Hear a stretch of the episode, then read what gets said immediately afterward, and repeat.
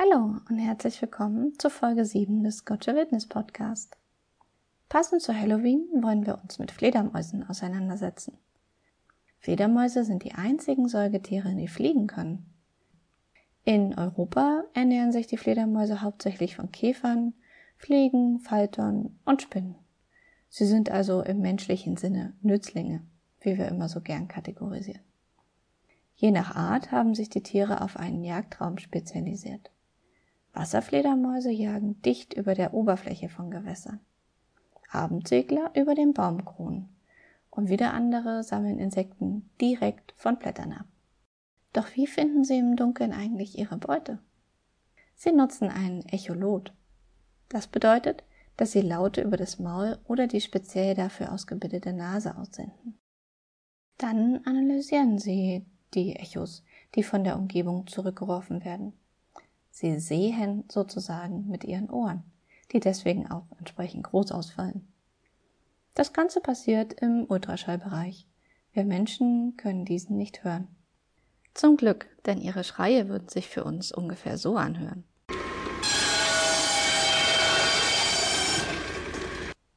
Je nachdem, wie lange der Schall braucht, um zum Ohr zurückzukommen, wissen die Tiere, wie weit weg etwas ist.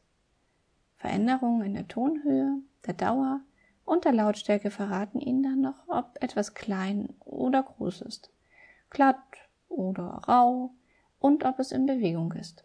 Hören wir doch mal kurz rein, wie sich Fledermäuse anhören, wenn wir sie mit Hilfe eines Bettdetektors hörbar machen.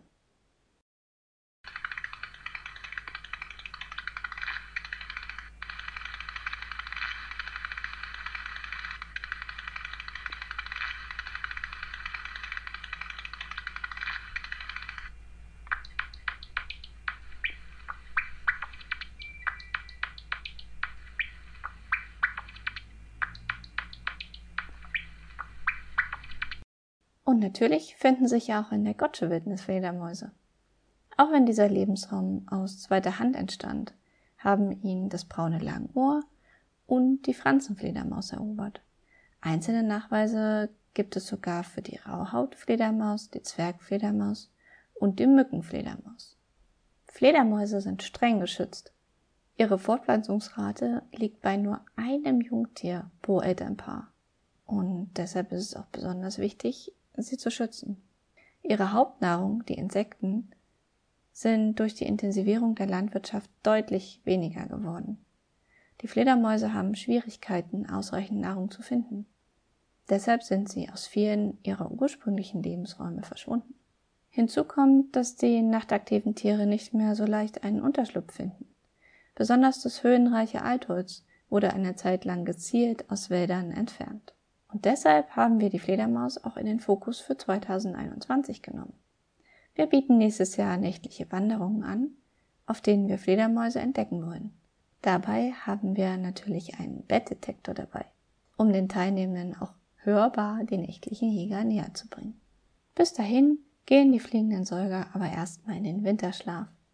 Sie hängen sich kopfüber in einer Fels- oder Baumhöhle auf, ganze fünf bis sechs Monate lang. Der Gedanke daran, so lange kopfüber zu hängen, lässt euch jetzt schon rote Gesichter bekommen?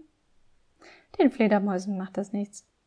Ihr Kreislauf ist darauf eingestellt und pumpt das Blut aus dem Kopf einfach ans Herz zurück. So schlafen die Fledermäuse nicht nur, sie gebären auch kopfüber ihre Kinder. Das kann ich mir nun wiederum schwer vorstellen. Aber warum fallen sie eigentlich nicht herunter, wenn sie einschlafen? Ähnlich wie bei den Hühnervögeln haben sie einen Mechanismus am Fußgelenk, der eine Sehne quasi einrasten lässt. Dadurch bleiben die Fußkrallen gekrümmt. Und für alle Kinder unter den Zuhörern haben wir noch ein Spiel für euch. Mindestens zwei Spielteilnehmer sollten sich finden. Einer ist die Fledermaus und versucht sich per Echolot zu orientieren. Der andere, das Echolot hilft ihm dabei. Die Fledermaus bekommt die Augen verbunden. Der andere ist sehend und darf die Fledermaus nun eine Strecke entlang führen. Und zwar ohne anfassen, nur mit einem bestimmten Geräusch. Ihr könnt zum Beispiel so ein Geräusch machen. Oder immer ein bestimmtes Wort rufen. Das ist Englisch für Fledermaus. Läuft die Fledermaus auf ein Hindernis zu, müssen die Laute schneller hintereinander kommen. Ist der Weg frei, wieder langsamer. Alles klar? Wie schwer ihr den Parcours gestaltet, ist euch selbst überlassen. Wir fangen schon mal an zu spielen. Ich bin die Fledermaus. Bis bald wieder hier im Gotcha Wildnis Podcast.